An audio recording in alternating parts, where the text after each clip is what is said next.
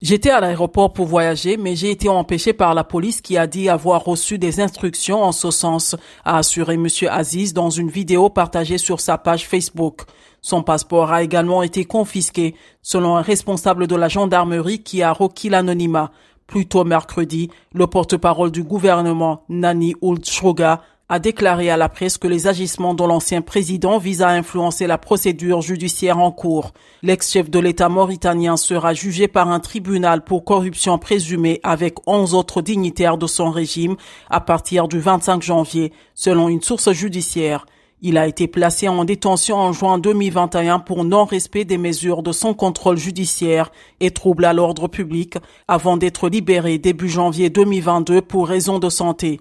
Monsieur Aziz, qui crie au règlement de compte, a toujours refusé de parler au juge d'instruction. Il se dit protégé par l'immunité que lui confère la Constitution.